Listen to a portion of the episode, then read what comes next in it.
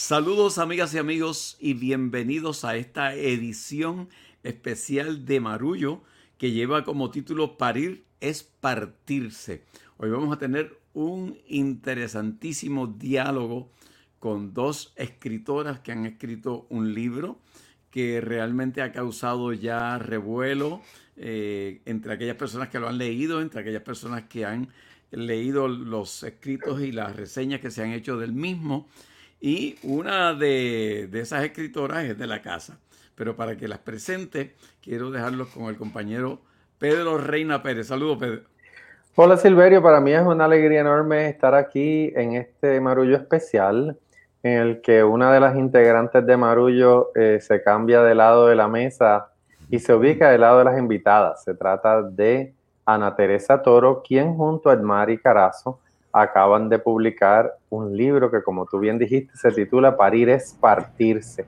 Edmaris, además de escritora eh, y madre, eh, trabaja en múltiples proyectos y se junta para esta pieza a cuatro manos con nuestra Ana Teresa, así que les damos una bienvenida calurosa a ambas a este podcast especial. Bienvenidas. Eso, muchas gracias.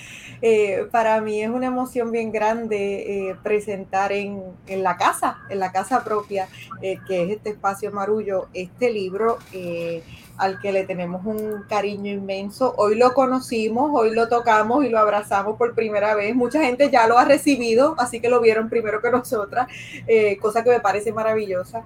Y pues como bien dice, es un libro titulado Parir es Partirse que se basa en nuestras experiencias compartidas en torno a la maternidad, desde lo más oscuro hasta lo más luminoso. Eh, Edmaris, eh, además de ser eh, una, una, escritora admirada y una amiga querida, pues es una voz que yo llevo siguiendo hace muchos años y a mí me gusta siempre apostarle a la colaboración y apostarle a la amistad y apostarle al trabajo en equipo eh, porque creo que eso es lo que tenemos que reproducir en todos los espacios en los que nos movamos, eh, más ahora que nunca.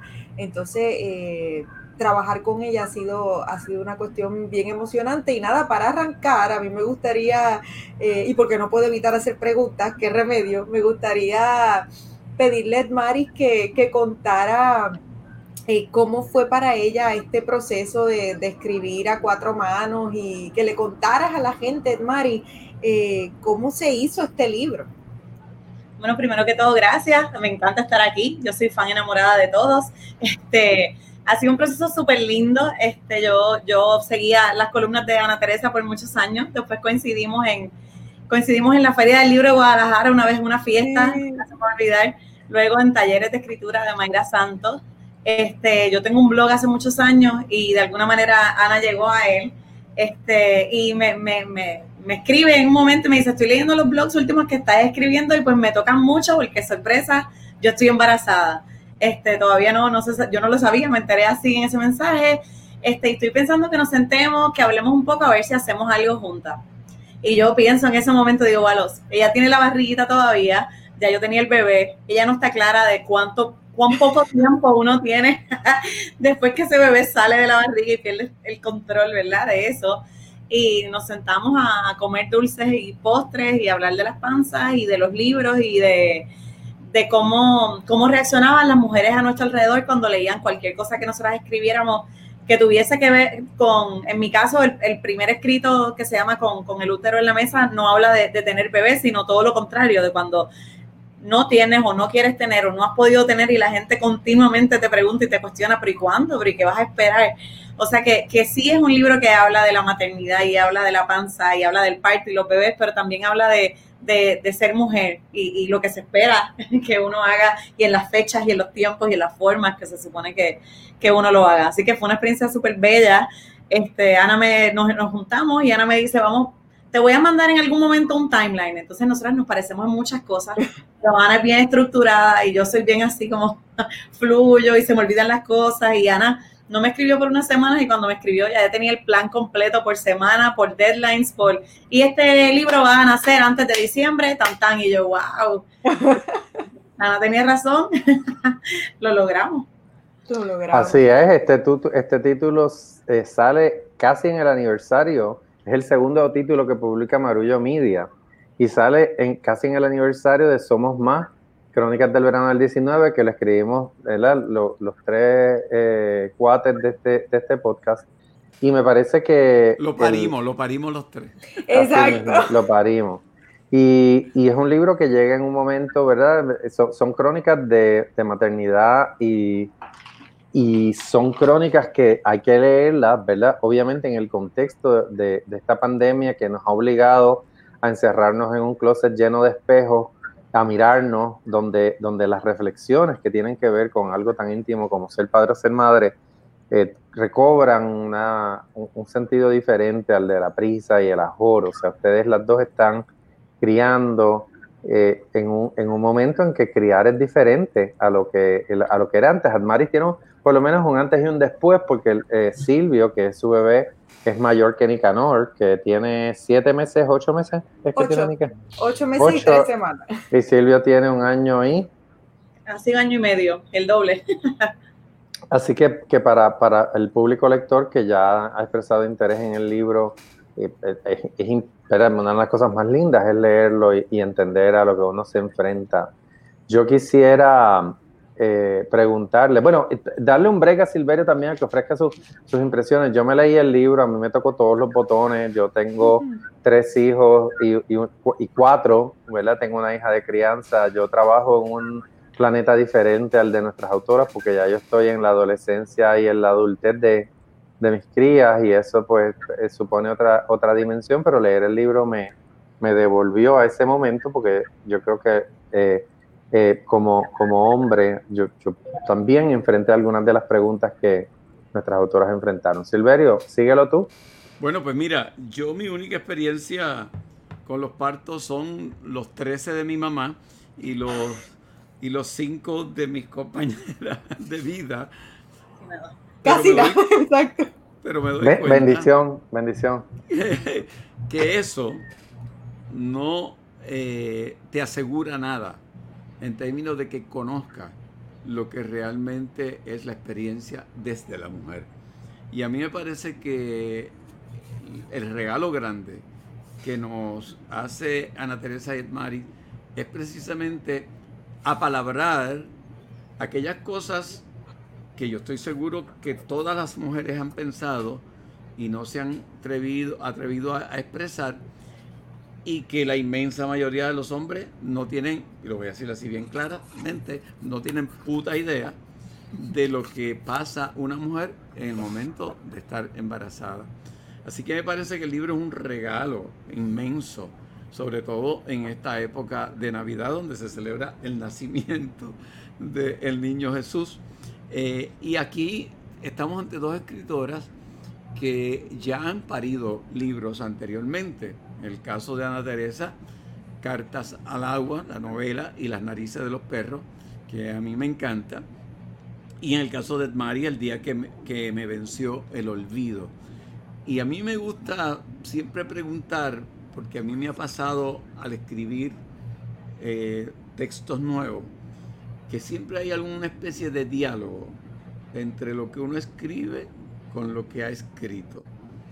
Y les pregunto a ambas si hay algo eh, en los textos que ya ustedes habían escrito sobre temas diversos, eh, con este que le sale de las entrañas literalmente. Mm.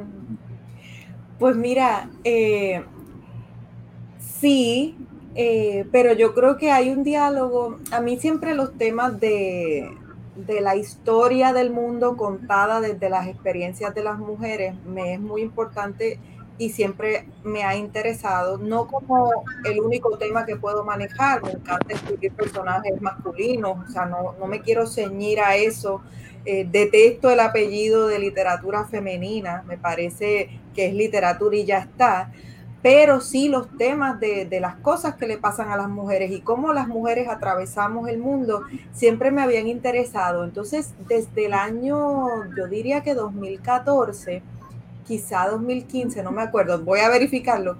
Yo comencé una columna dominical cada dos semanas en la revista Magazine del Nuevo Día que se titula Mujer en Construcción.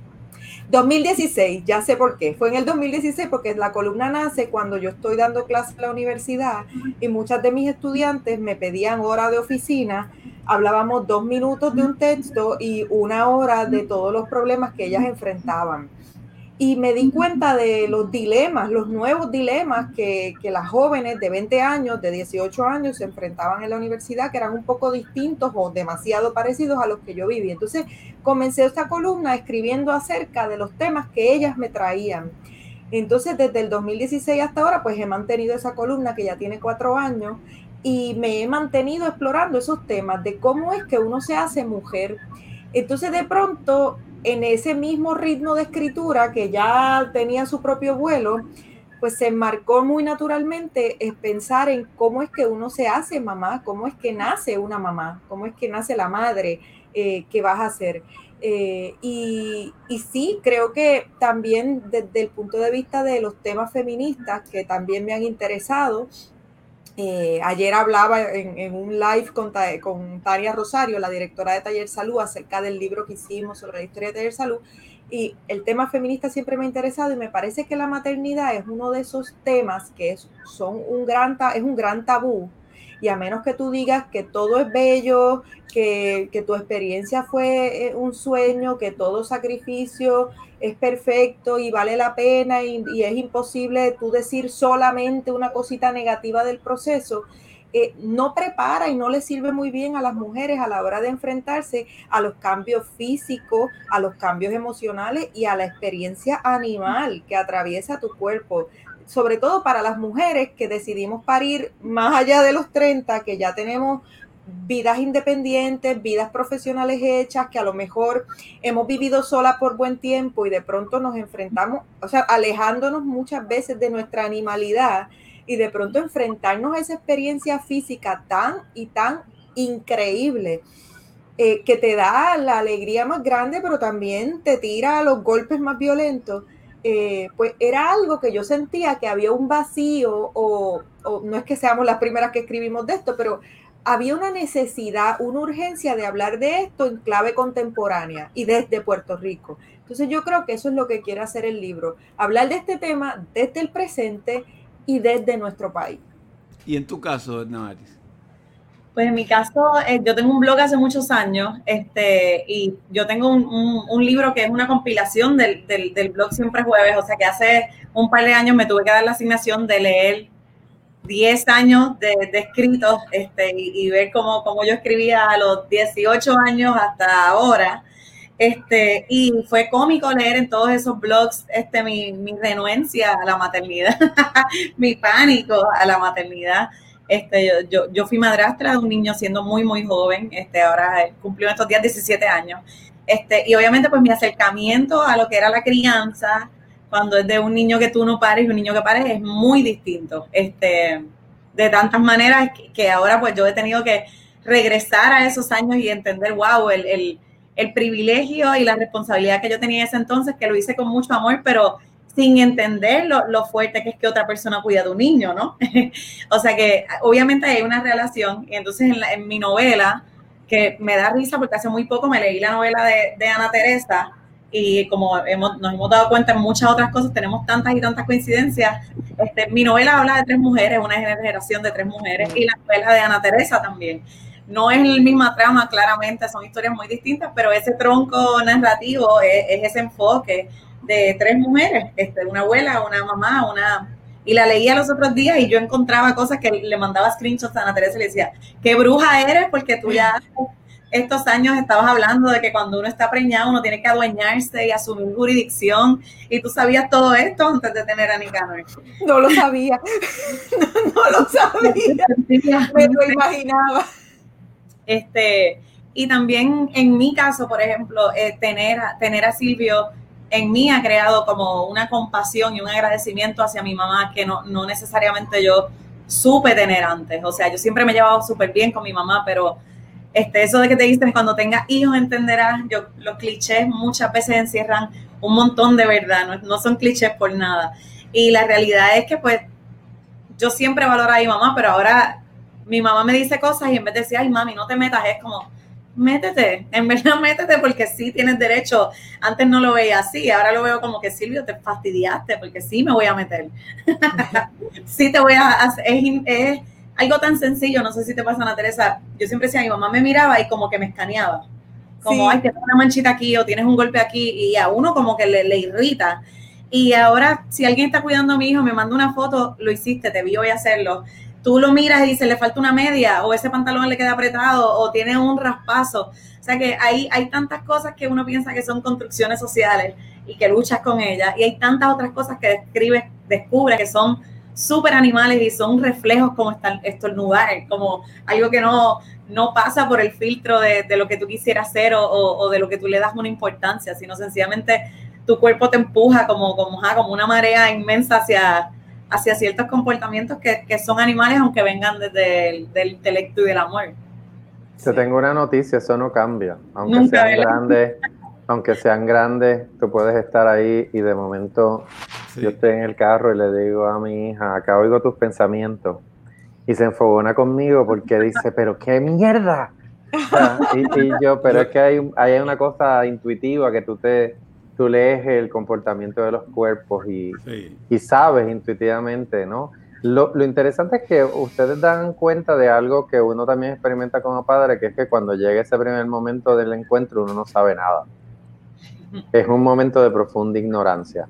Yo, yo recuerdo que cuando nació mi hija mayor, que tiene 27 años, eh, yo, ¿verdad? llegamos a la casa después de un parto muy, muy difícil y mi primer pensamiento fue, Anda, para el carajo, ahora somos tres.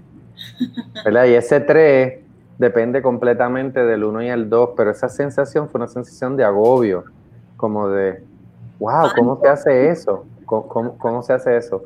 Eh, a mí me, yo no, no, puedo dejar de leerla sin pensar que yo también viví tres experiencias de partos bien diferentes.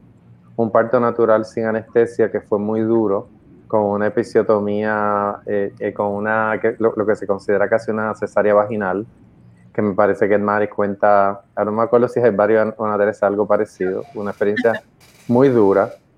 Eh, después un parto en, en, sala de parto con epidural, que fue como un parto con cruz control sin ninguna eventualidad, pero el tercer parto de mi hijo Pablo, que tiene 20 años ahora mismo, fue en la casa con partera, en, en una en un contexto completamente diferente, en circunstancias diferentes. Así que yo cojo las tres experiencias y trato de pegarlas y, y obviamente son, son experiencias de mucha humildad, porque yo como, como padre, como hombre, en aquella sala de parto, en aquel primer parto que duró 22 horas y, y, yo escribí una crónica en la que lo comparaba a un match de boxeo, mm. porque en realidad, ¿verdad? Eh, eh, la, madre de mis hijos terminó en una condición física muy difícil, eh, con daño en, el nervio peroné en la espalda por falta de apoyo durante los pujos, con una pierna lastimada.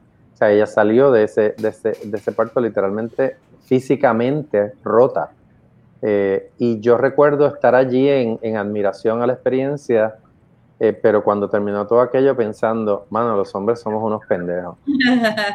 después de ver, después de ver aquello y de ver la sangre y de ver la animalidad y de ver la experiencia, pues me di cuenta, yo como hombre no he vivido y no voy a vivir nunca una experiencia así. Así que yo ahí me di cuenta que nosotros, por mucho fronte que, que, que hagamos, en realidad somos el sexo inferior en ese sentido. Hay, algo muy eh, espiritual, muy trascendental de la experiencia de, un parto, de estar allí, que no es que yo lo sobredimensione, es que simplemente es la realidad de que, de que un hombre no atraviesa nada que se parezca a eso. Silverio, ¿qué tú piensas?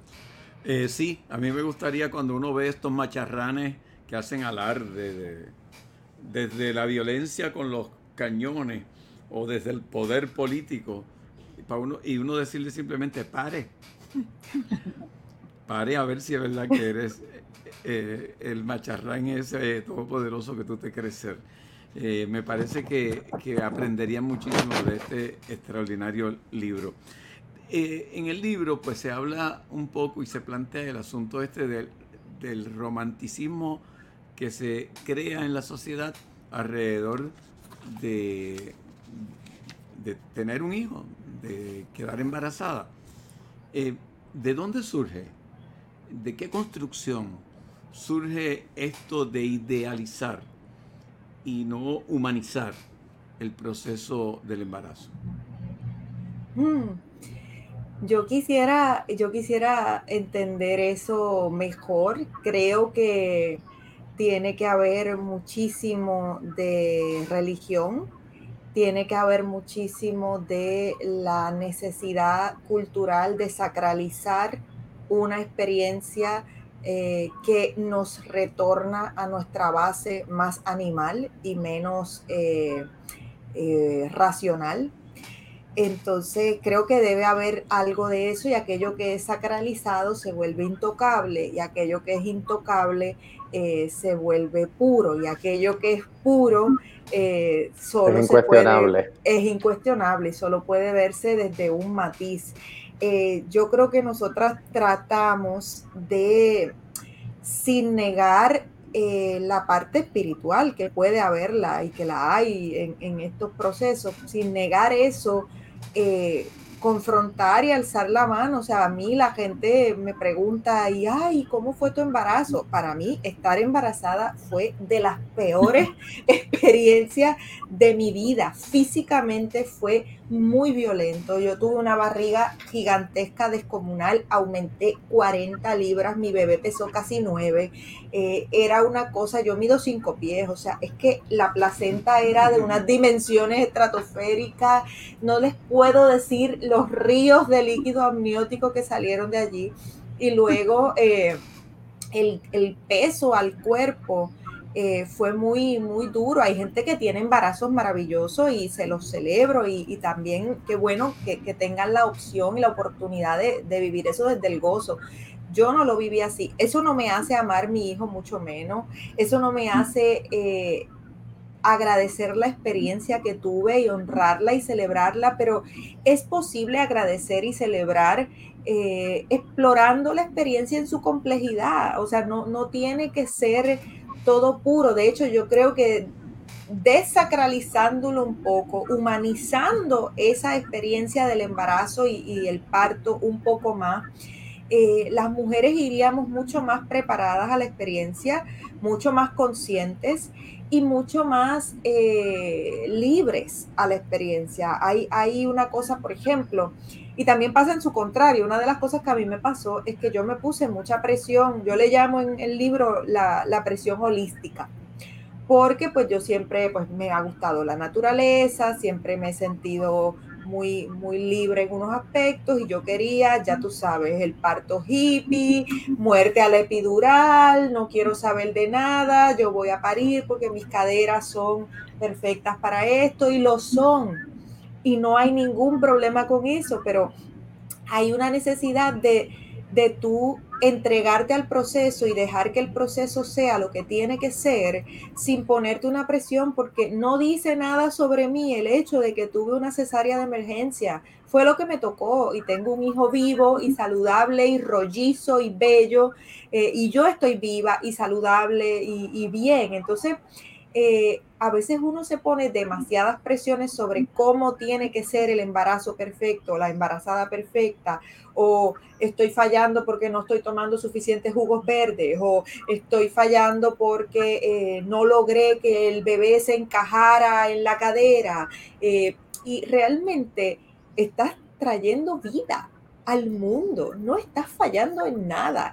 Y creo que liberarme de todas esas presiones eh, fue bien sanador y la escritura de esos textos fue bien importante para lograr organizar mis pensamientos y, liberarme de todas esas presiones sobre lo que debía ser un parto de una mujer como yo. ¿Qué significa eso?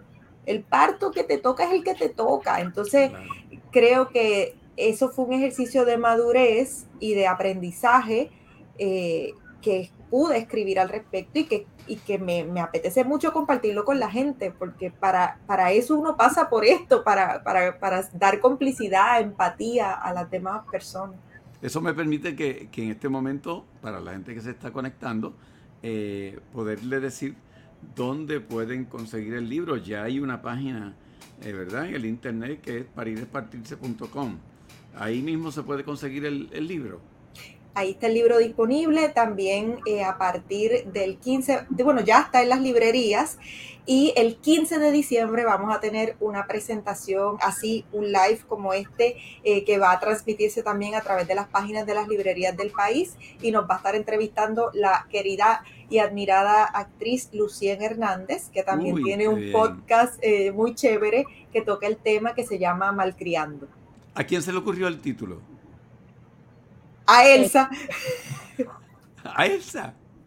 Cuéntale, cuéntale, Mari. Nosotros, yo creo que de las, de las cosas más difíciles del, del parto de este libro fue el nombre. O sea, tenemos emails con listas de nombres, chats de WhatsApp con listas de nombres. Nos gustaba uno y de momento lo destruíamos, este, mandábamos 15 y bajábamos a 3 y como que nada nos complacía con el nombre. Fue bien similar a la experiencia de mucha gente de ponerle un nombre a su hijo que no te pones de acuerdo y en este caso no fue que no nos pusimos de acuerdo porque Ana y yo hasta ahora hemos podido este, sí. a este bebé poniéndonos de acuerdo en todo, pero era como que ningún nombre pegaba. Y después de dar vueltas y vueltas, un día así, sencillamente Elsa dice, oye, y leí un escrito que decía un hijo en una herida y parir es partirse. ¿No les gusta eso? Parir es partirse y todos nosotros así. Claro. Tratando de sacar el, un nombre y ella lo encontró así, como si fuera una sopa de letras en el mismo libro. Ese, ese es así, ese es así. Y quedó sí, porque, sí, porque es un libro que tiene cuatro madres. Estamos nosotras dos, pero también están Beba Rivera y Elsa Mosquera, que son, la, además de las productoras de Marullo, eh, son artífices, brujas creadoras de libros, y ellas son las que nos ayudaron a darle estructura y forma y contratan al equipo de mujeres que le ha dado vida a este libro. Eh, Esa ilustración María, de Sharon. La ilustración González, de Sharon González. Wow. Las ilustraciones son, son más de una, wow. son es una maravilla. Nosotros no hemos tenido la suerte de conocerla, pero estamos súper conmovidas con su trabajo, con su sensibilidad, con su lectura, con su mano. Es una mano que siente y piensa de una forma muy prodigiosa y las ilustraciones pues forman además, además de formar parte del libro, pues también forman parte de los otros esfuerzos que hemos hecho para seguir haciendo más libros. Hay, hay posters, hay stickers, hay tote bags, hay sí, toda una serie de cositas chulas para regalar en Navidad, pero que, que, celebran eh, las imágenes que, que, esta artista puertorriqueña del colectivo Moriviví ha creado eh, para nosotros. El diseño es de Lidia María Ponte Tañón, un diseño también de, de bello. En, y en Carmen, sí, Carmen Rodríguez Marín fue la editora. No, como, como, todo, un libro es un proyecto coral donde hay sí. muchas manos y tengo que decir que el libro, eh, pues, en, en, todos los sentidos, en el cuidado de la edición y en el diseño, es hermoso. Gracias. Sí. Estamos enamorados todos del bebé. Sí, yo tengo una curiosidad, eh, Pedro, porque sé que, sé que tú leíste el libro con particular sensibilidad, como muy conectado, te emocionaste mucho, me lo dijiste con un mensaje de texto el otro día, entonces me, me gustaría preguntarte acerca de, de, la lectura masculina a este libro. Eh, ¿Qué se lleva un hombre después de haber leído este trabajo? Eh, el deseo de eh, conversar con él, yo, yo creo que yo lo leo, eh, ser papá es el trabajo más difícil que yo he tenido en la vida. Eh, yo tengo 54 años y, y, y, la paternidad, pues yo, yo empezaría diciendo, uno no aprende, nadie te enseña antes, lo aprendes todo en el trabajo y, y esto no es exclusivo, las madres también. Así que yo creo que el libro a mí me puso a pensar en mis propias experiencias, en mis dificultades y en, todos mis dolores, ¿no? Porque eh, uno no llega a la paternidad o a la maternidad sin tener una historia propia. Eh, yo pensaba mientras las leía que ustedes tienen algo muy curioso, ustedes las dos son madres de varones y yo primero tuve dos niñas y no es lo mismo ser madre de, eh, o padre de niñas que de varones. y eso uno lo aprende en la marcha yo recuerdo que cuando eh, yo supe que iba a ser padre por tercera vez y supe que era un varón, tuve una gran crisis personal. No porque él fuera varón, eh, ¿verdad? Es mi hijo Pablo y yo lo adoro. Nos decimos los apóstoles, porque Pedro y Pablo. Ah. Pero, eh, y, ahí, hay una buena anécdota, ¿no? La gente pensaba que se tenía que llamar Pedro. Y yo decía, claro que no. No, que si tu abuelo y tu papá se van a... ¿verdad? Yo soy huérfano de, de padre, que es algo que hacía que yo de momento enterarme que iba a tener un hijo varón, me, me produjera una profunda crisis. Yo no conocía a mi papá. Eh, así que de momento cuando supe que era varón entré en una crisis muy grande, ¿no? Y la gente, le tienes que poner Pedro, y yo que no le voy a poner Pedro, que le voy a poner Pablo. ¿Por qué? Porque le quiero dar un nombre propio y Pedro y Pablo se celebran en el Santoral Católico el mismo día, así que el tipo y yo vamos a celebrar el Santoral juntos 29 de junio eh, pero él tiene su propio nombre, no hay Pablos en nuestra familia por ninguna parte y él puede expresar su, su eh, eh, lo, que él quiera con, su nombre, ¿no? No tiene que llamar a nadie por ese nombre, pero, pero ese, ese, ese lugar de la duda, de ese lugar de, de la sorpresa, ese lugar del dolor era lo que me producía leer el libro de ustedes con una, una candidez y una honestidad muy grande. Yo creo que si yo tuviera que describir el libro, creo que es un libro muy valiente, porque como tú bien decías, Ana Teresa, yo nunca lo había pensado así, la maternidad es sacralizada. Eh, también la maternidad y sobre todo lo que tiene que ver con el parto es medicalizado, ¿no? Este, es cooptado por el, establishment médico y, los partos tienen que ser de, esta manera y, en este orden y en las búsquedas, ¿no? Uno se da cuenta que pues, pues no, no, no todo es así. De manera que yo que eh, cuando, lo leía empezaba a reflexionar y a pensar, wow, eh, qué interesante leer a una mujer decir esto, porque pues se supone que uno como hombre, ¿no? A nosotros nos legan otros libretos, otras expectativas de ser el gran padre de familia, y uno tiene que ser así o asado, ya, los, los hijos los crían las mujeres, pero ¿qué pasa si eso no sucede o no funciona? ¿Cuál es el lugar de los padres? Yo, yo, yo tuve modelos masculinos, ¿verdad? Yo venía de, hogares muy patriarcales. En el caso, ¿verdad? No tuve a mi papá presente, pero tuve a mis abuelos. Y, mis abuelos eran dos versiones diferentes del macho puertorricensis. Eh, muy, muy, muy eh, eh, este, claros y, y, fuertes en su cosa, pero lo interesante era que, no se adaptaban completamente a las cuestiones de género. En casa de mis abuelos paternos, que es donde más tiempo pasé, mi abuelo Pedro y mi abuela Ana, eh, mi abuelo era quien limpiaba la casa. La, cocina era el dominio de mi abuela, pero el mapa y la escoba eran el dominio de mi abuelo. Yo nunca, eh, ¿verdad? Nunca tuve ocasión de preguntarlo, pero eso, eso siempre pasaba y además los varones planchaban. Y mi tío que vivía con, con mis abuelos, se planchaba su ropa y mi abuelo se planchaba su ropa y lo que no se podía planchar se andaba a Londres, así que yo a esa abuela nunca la vi planchar, siempre la vi cocinar, a mis abuelos los vi hacer otras cosas. Así que uno pasa todas esas experiencias por un embudo para ver de qué le sirve a uno cuando está criando, qué cosas funcionan y, y esto es lo último que digo para que Silverio se tire al medio también, uno lo pasa por el crisol o por el matiz, el, el tamiz, perdón, de, de los religiosos. En mi caso yo tuve una formación católica estricta de 13 años en escuela católica, 5 de monaguillo, eh, y, y pues, soy un católico en recuperación. No lo digo para burlarme del catolicismo, pero aunque me lo quieran jugar, ya me he dado cuenta que no puedo. Pero he estado en guerra desde que, desde que tengo uso de razón. Eres, católico cultural, como dice mucha gente. Exacto. Eh, yo, eh, mis hijos me dicen, ¿por qué no bautizaste? Y yo decía, ¿por qué? Porque sí, porque bautizaste. Eso se hacía. eso se hace. Eh, me acuerdo que cuando iba a bautizar al tercero, el cura me quiso poner a coger clases de bautismo y yo le dije, pero a mano es el tercero. Y el tipo me dice, no, las tienes que coger tú, las tiene que coger el padrino. Y yo recuerdo que le decía, loco, y los 13 años de escuela católica no me cuentan de nada. O sea, no me quieres contar las dos días anteriores, pero... quería que te lo convalidaran como que... Convalidarme los 13 años de escuela católica. Y me decía, no, esta tiene que ser así. Y obviamente, como todas las cosas de la vida, busqué otro cura que me dijo, claro, cuando lo quieres bautizar. Así que no tuve que volver a la escuelita. Oye, Pedro, yo tuve la experiencia de querer y de estar en, los partos de, mis hijos. Eh, en, los, en los gemelos estuve ahí casi a punto de estar, pero a última instancia eran muy grandes. Pesaba Carlos 8 libras con 10 onzas y Marien 7 libras con 2 onzas. Y entonces tuvo que hacer una cesárea, por lo tanto me sacaron de, la sala de operación. Pero pude estar eh, en el parto de Cecilia y en el parto de Andrea. No pude estar en, el parto de, Yari. Y Ana Teresa sabe que eso fue un parto emocional para mí, porque lo cuento en el libro, solo cuento con el cuento que te cuento, que el no estar en el parto de, esa hija mía, para mí fue emocionalmente muy fuerte. Pero tuve la experiencia de de ver parir a mi hija Marien, que decidió que iba a parir en la casa, en una especie de piscinita y con una comadrona.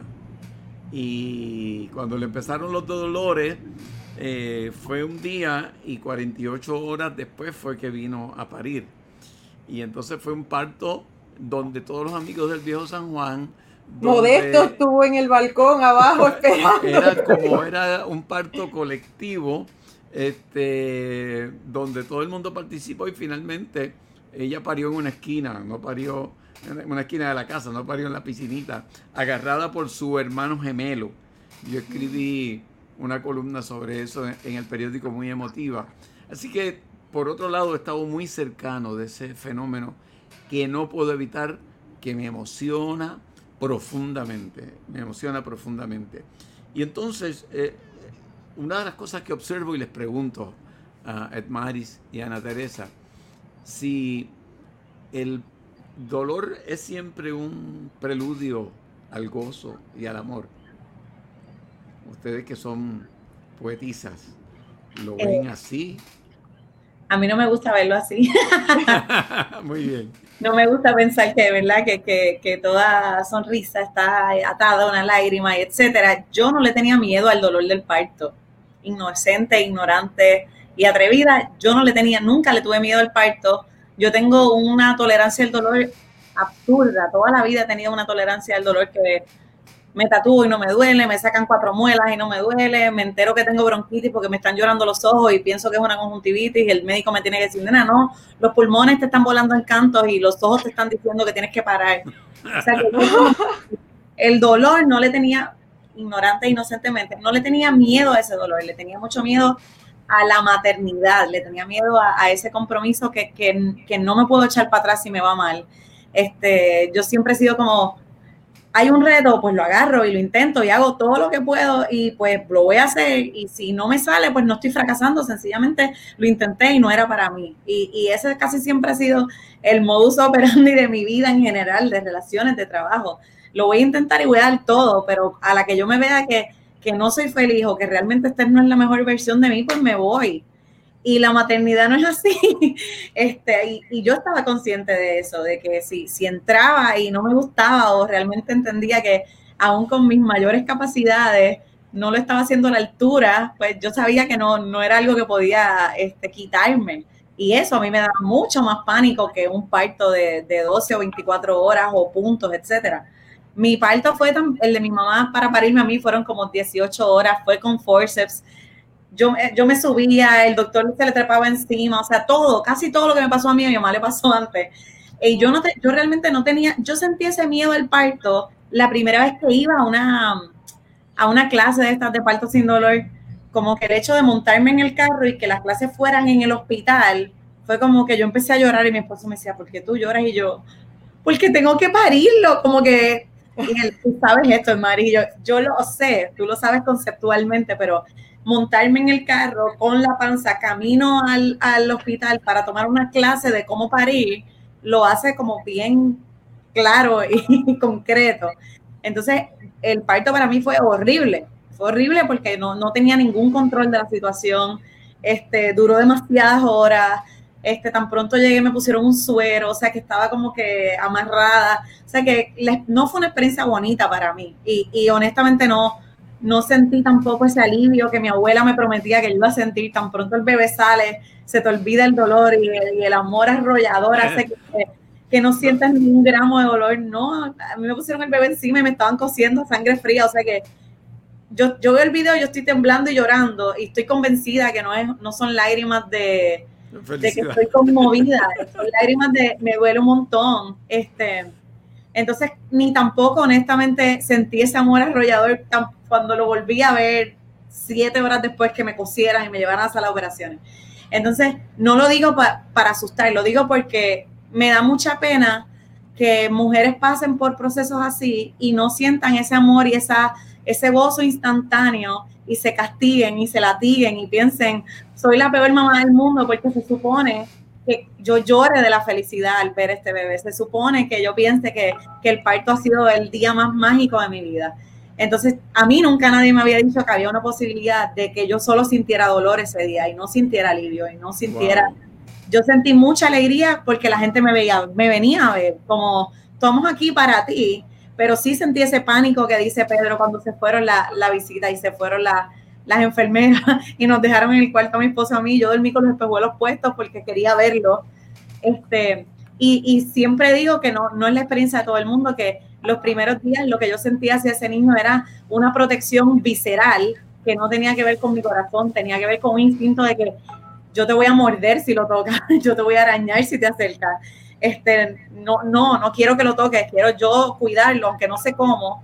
Y, y te diría que cuando empecé a tener una retroalimentación en el sentido de que empecé el bebé a tener contacto visual, a yo sentir reconocimiento, a, esos suspiritos que ellos hacen, a esas medias sonrisas, ahí fue que yo sentí este amor de momento de sopetón, esa marejada de, esa marejada feliz de, anda, wow, todo el amor que me llegó de sopetón.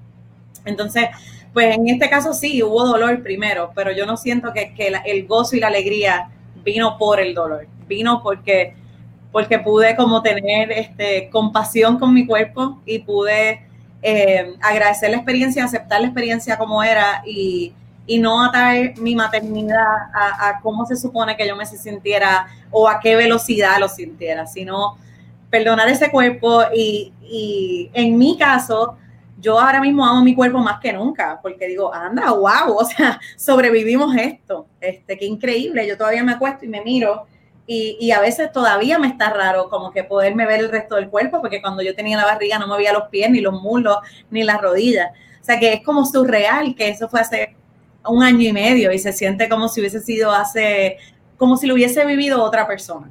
Qué, qué extraordinaria contestación, qué extraordinaria. ¿Te identificas con esa contestación, este, Ana Teresa? Sí, aunque aunque lo viví de una forma diferente, para mí el embarazo fue sinónimo de dolor. Yo perdí el uso de mis manos. Eh, yo tengo la condición de carpal tunnel y el embarazo la, en algunas mujeres embarazadas lo agudiza.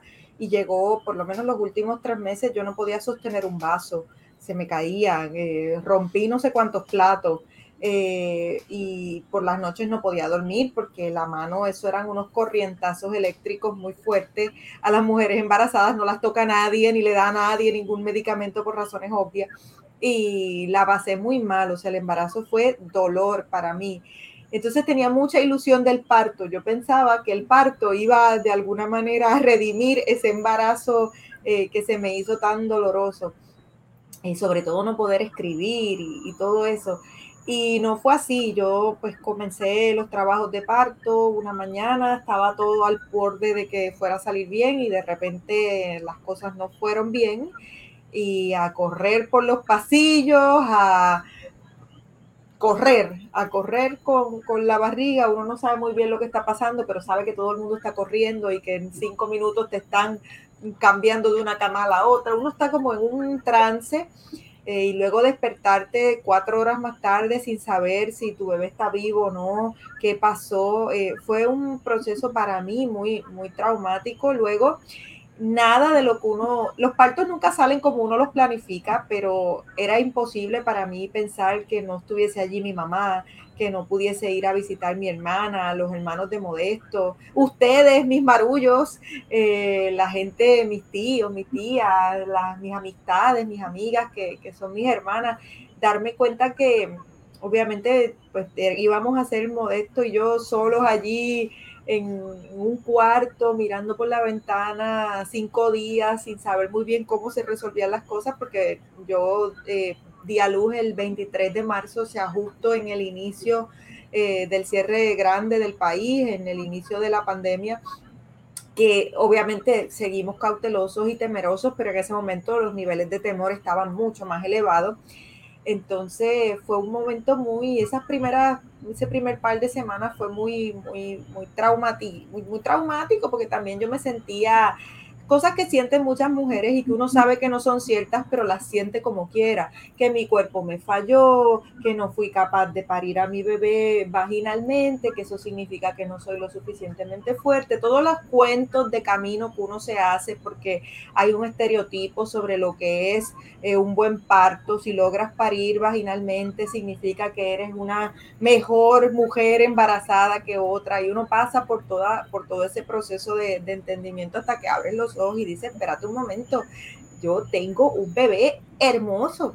Eh, y entonces ya luego de eso, tenía aquí mi mamá, mi mamá vino y se mudó con nosotros los primeros 40 días y no se fue ni un día. Ella llegó y estuvo 40 días aquí con nosotros enseñándonos a bañar el bebé, enseñándonos a hacer todo. Y ese momento que para muchas mujeres es muy duro, el posparto, para mí se convirtió en un gran oasis.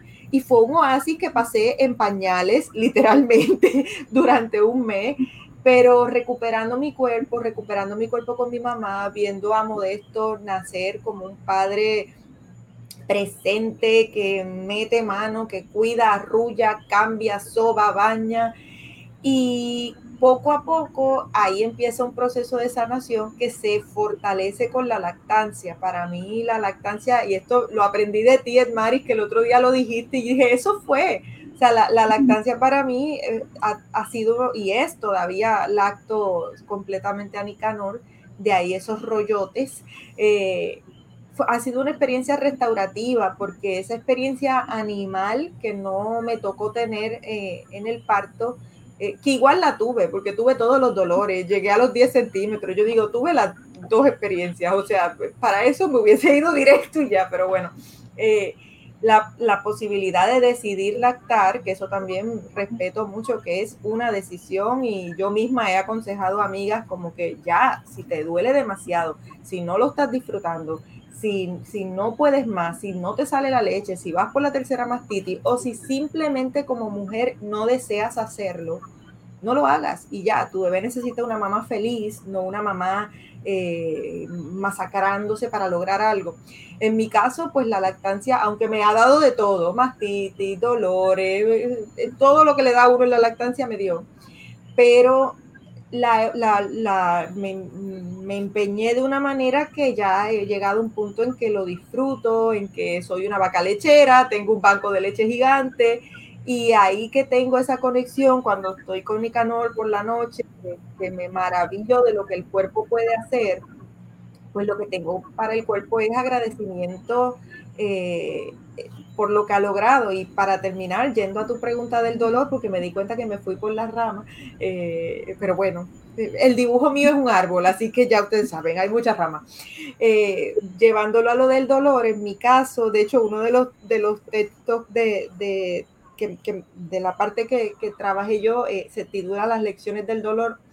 Una de las lecciones más grandes es que al dolor hay que rendirse y la única manera de atravesar el dolor físico que viene con la experiencia de dar vida eh, es un poco rendirse, no romantizarlo, pero sí rendirte a que, a que es parte del proceso y sobre todo saber que, que el dolor pasa, que, que, bueno, esto me lo dice mi, mi terapista que la quiero con el alma, eh, me, lo, me, lo, ha dicho muchas veces y lo tengo taladrado en la frente. Lo, lo, mejor y lo peor que tiene la vida es que todo es temporero.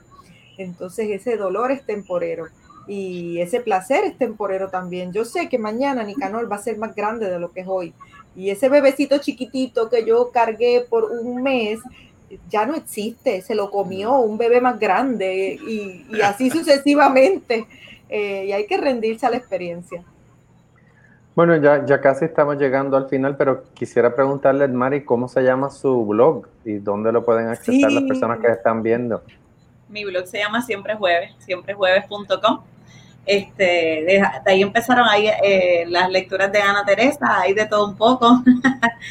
pues ahí, ahí, tienen 10 años para atrás para leer. A veces yo a veces leo cosas que, que no me reconozco, pero una vez yo estaba en la universidad y recuerdo que había un, vino un escritor que no voy a decir nombre muy famoso y un muchacho joven le pregunta, este, ¿qué, consejo tienes para, nosotros los jóvenes que, que, queremos escribir novelas como tú? Y él le dijo, que no escribas, que vivas, porque tú a tu edad, ¿qué vas a escribir una novela? Vete a vivir y en 20 años te sientas y escribes. Y yo me acuerdo, estudiante, decir, qué horrible, como que este hombre de seguro es el héroe de este muchacho por toda la vida. Y le dicen esto, como qué cosa horrible. Y recuerdo en ese momento también pensar, pues a lo mejor tiene razón, a lo mejor no, no, no tiene sentido que yo escriba ahora mismo.